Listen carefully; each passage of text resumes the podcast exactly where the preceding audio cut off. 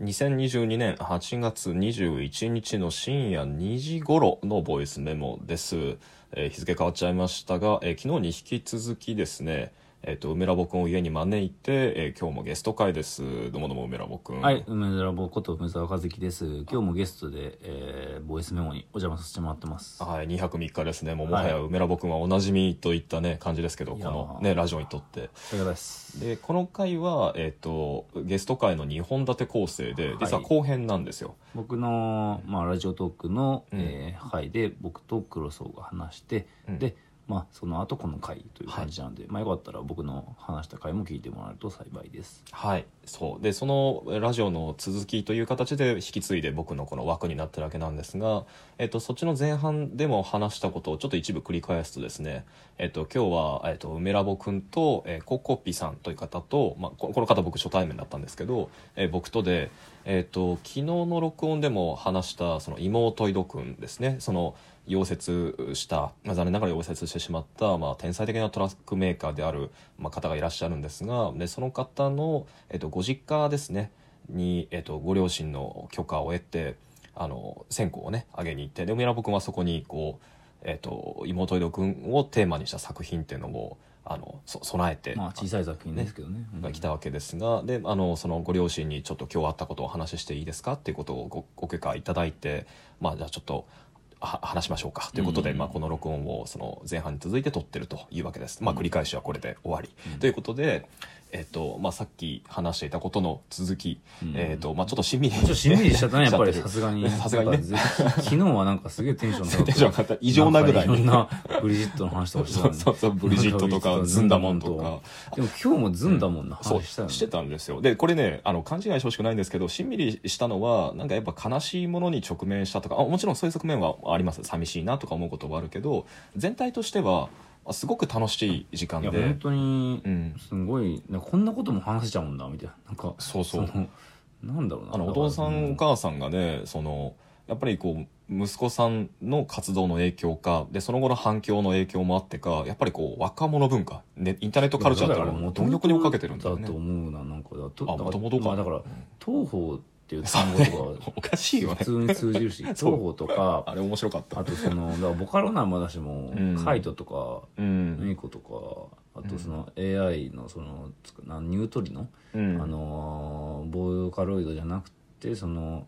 ボカロイドかボカロイドのニュートリノなのかあれはなんかその自動音声調整機能というか、うん。とにかく最新のボカロはなんでこんなに人間らしいうん。歌い方ができるのかっていうのをなんか普通になんだまあいいや言っていいと思うんだけどそのお父さんが作っ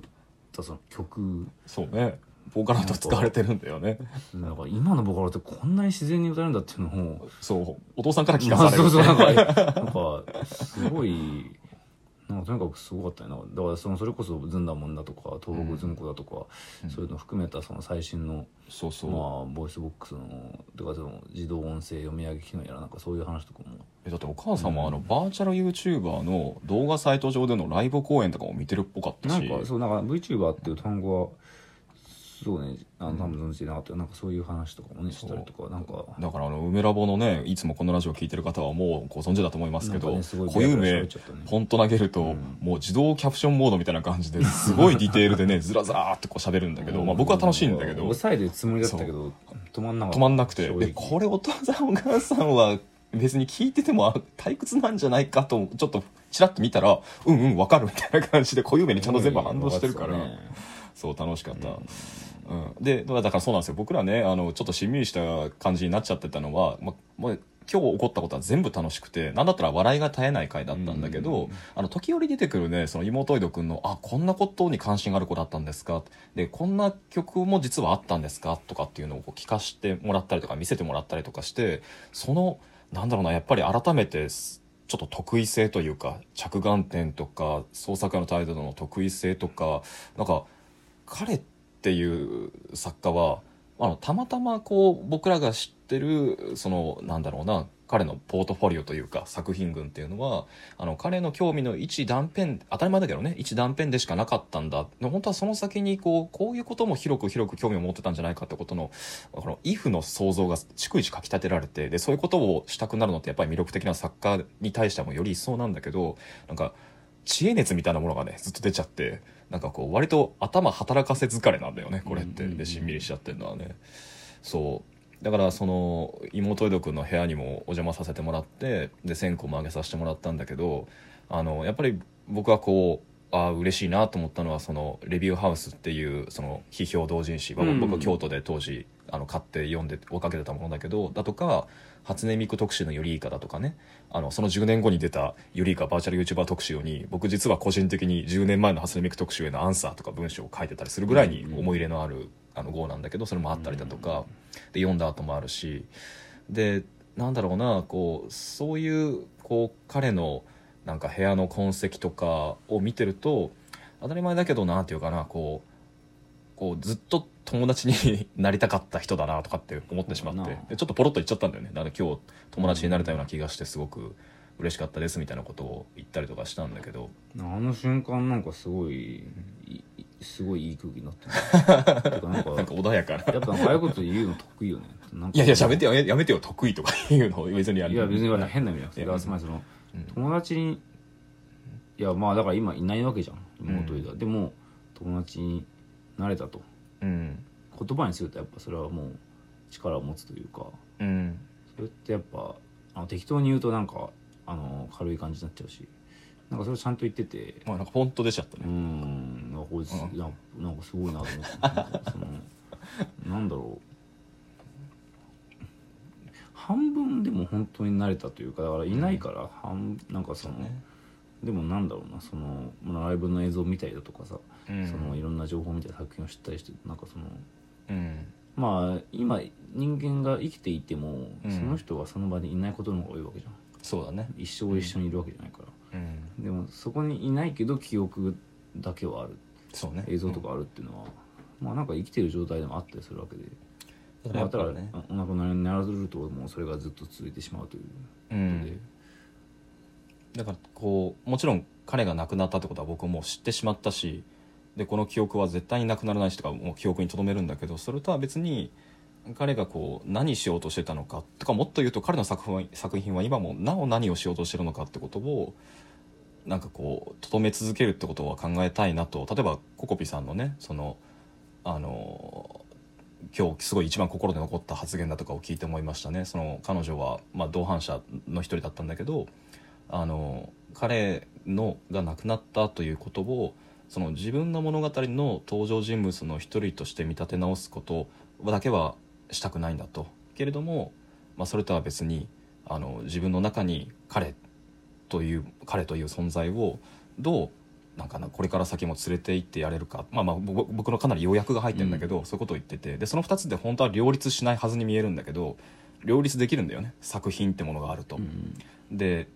いやちょっと話がまた飛んじゃうんだけど、うんその彼の部屋の話をさっきねしてて途中で終わったんだけどその彼の部屋で見つけたものにその妹井戸さんが亡くなった後に行われたイベント妹え6月の妹井戸っていうイベントの,、あの会場で配られた冊子があってでそれいろんな文章が寄稿されてるんだけどまあいろいろ読んであのココピさんの文章もあるし東博樹さんの文章もあるし、まあ、けれども僕は自分の職業だから批評家っていう立場からしてやっぱり一番身につまされたのは爽やかさんさやかさんの文章で、彼も批評家なんだけど、その彼のが亡くなったっていうこと。でそして彼が亡くなったということを我々がこういうふうに、まあ、これも要約です。あの物語みたいにしてしまってるのは二重の意味でよくないと。彼はあのもはや今過去のものですらまだないしつまりこう通り過ぎたものとして片付けるにはあのまだ分かってないことが多いし彼の作品の謎はまだ全然解かされてないと。でさらに言うならばであるからこそまだ現在にもないんだと。あの最もダメなのはあの彼の作品をこれからそのある語り口に修練させてしまうと彼の作品はこれから先も謎の未来にずっと置かれ続けてしまうんだってことを語っていてで僕はその彼の作品をいかに過去にするか、まあ、批評は乗り越えって言葉すごい好きだけど、なそんなこととは全く別に彼は亡くなってるんだけど彼の作品とともにずっと現在を考え続ける同伴者として、まあ、友達だよね。なんかこうどう彼の作品そのものに対してだけ向き合えるかってことはやっぱ今日すごい考えた、うん。それがまあさっきのメラボとの録音でも最後の方ちょっとそういう話したけど天才神話からの彼全体の回復みたいなことはやっぱすごい考えたね。でだからだから今うん。日すごい楽しかったのよ、あのうん。すごかったよね。あのこれこれ抽象的にだったら言っていいと思うんだけどお父さんがこれはその ネットに上げられない音源なんだけどさって言って、うん。あえて歌下手風に リミックスしたん。ある曲のそのトラックとか聴かせてくれて原曲全くいじってないんだけどボーカルだけ抜いてあえてカラオケで歌ってる人が歌下手な場合によくある間違い。ななんか出だしが遅れたりとか音程外れたりとか字余りみたいにドタバタなっちゃうみたいなことを全部再現した。何のためにこんなことがどっか作られたんだみたいな修作みたいなものを見せてくれたりとかして。なんか技術的に相当すごい相当変なことやってるし、うん。そのやっぱりちょっと変な話になるけど僕は自分の関心に引きつけて、うん。やっぱり彼にとって声って音響はやっぱり特別だったんじゃないだろうかってすごい思った、あとは妹が母音を発見した瞬間の話とかめっちゃ面白かったもん。そうそうそう母音発見の話面白かったね。すごい小さい時にねなんかうんああー。とかいいとかうとかあさあって言うと「あ」が残るんだとか。なんだっけそれなんか、ん。わなんかおこいつ母音を発見しとるなみたいな 感じのなんかいい方話よかってたよね。うーん。まあね子供を育てるとか一緒に時間過ごすってことのまあそうね。面白さとかそういう話でもあると思うんだけど。だからお父さんがその、えっと、自分の私生活だとかでそのボーカロイドを使った楽曲を制作しててで最近のものになればなればなるほどあのマシンとかソフトの性能が上がってほとんどに本当の人間の声にしか聞こえないんだってことを言っててでもそうするとなんていうかなこう耳を止められるような目を立ち止まらせるような声にならない。だから不完全な半分人間なんだけど半端に機械に聞こえる声初音ミクって怖いの何だったんだろうねみたいなことを言ったのは俺すごい深最後に深く突き刺さっていこれはいい話なんだ持ち帰りたいなとでそれはだって妹井戸君の歌下手実践みたいなもののこう両面の話でもあるからまあまあそんなことを考えましたでもこれからも考えたいと思いますはい今日はとりあえずそんな感じでベラボくんでしたはい